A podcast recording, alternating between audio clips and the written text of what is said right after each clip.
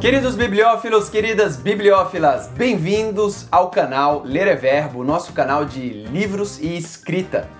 E hoje esse vídeo é muito mais um depoimento do que a indicação de um próprio livro. É um depoimento de como eu consegui resolver 800 exercícios de português. Vamos lá! Antes de falar como eu consegui realizar os 800 exercícios de português, eu gostaria de falar que essa façanha é muito importante para mim. É, tem muita gente aí que adora português, que já fez muito mais de 800 exercícios, mas isso não aconteceu comigo. Eu tinha uma trava muito grande em estudar gramática. Desde pequeno eu achava um saco, a real é essa, cara. Eu não tinha paciência para isso. E eu ficava extremamente incomodado quando eu escrevia um texto e percebia vários erros gramaticais ou entregava para alguém ler, porque, cara, na função de escritor, é, a gramática ela, ela, ela é a sua ferramenta, né? Então, se você quer viver desse ofício de escrever textos, você realmente tem que ter uma postura profissional com as ferramentas que você mexe. As ferramentas são as regras gramaticais. Você não pode mandar para alguém um cliente, você não pode ser pago para escrever um texto com erros gramaticais. Isso é muito ruim e eu ficava extremamente incomodado. Mas se eu ficava incomodado, por que, que eu não estudava? Porque eu tinha essa grande trava para estudar português, não sei porquê. Era uma crença na minha vida de que gramática é muito chato e que eu não ia conseguir aprender gramática. Mas aí a gente leu aquele livro aqui no canal, A Biologia da Crença, de Bruce Lipton. E, e a gente fez aquele áudio de atualização do software cerebral, vou deixar todos os links aqui embaixo. E, cara, impressionante. Realmente as crenças, elas, elas se quebram. É, essa é a palavra. Só que não é um clique assim, de repente, ah, não tenho mais crença. É, é algo que você sente na sua vida que aí deixei de achar gramática chato e realmente um dia eu falei, cara, Vou pegar essa gramática que tem aqui em casa, Gramática Objetiva da Língua Portuguesa, de Renato Aquino, mas ela inclui 800 exercícios e o importante, com gabarito comentado. Eu acho que essa é a grande diferença. Ele explica as respostas. E mais importante do que. E eu comecei a estudar isso em janeiro, estamos em julho agora. Então, foram sete meses, né? Quase sete meses completos para fazer os 800 exercícios, para estudar essa gramática inteira. E como é que eu fazia? Estudava 40 minutos por dia, só. Então eu sentava sem pressa, eu não tinha pressa de fazer logo os 800. Então, naqueles momentos que eram mais difíceis, eu ia devagar, nos momentos mais fáceis para mim, eu ia mais rápido. E como é que eu fiz? Eu comecei 12 exercícios. Em vez de começar estudando a gramática, eu peguei o exercício 1, li, não entendi, voltei.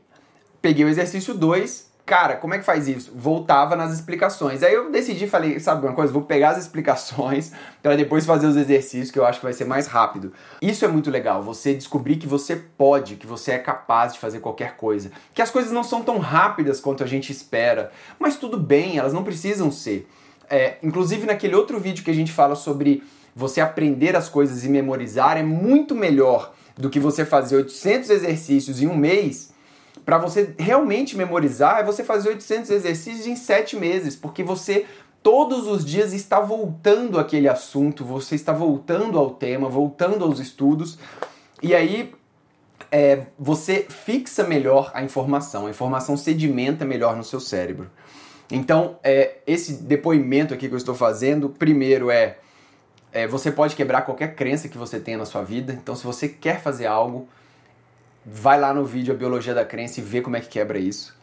Né? Segundo, eu acho que todo mundo que trabalha com escrita, a ferramenta da escrita é, não é a papel e a caneta, a ferramenta da escrita é a gramática.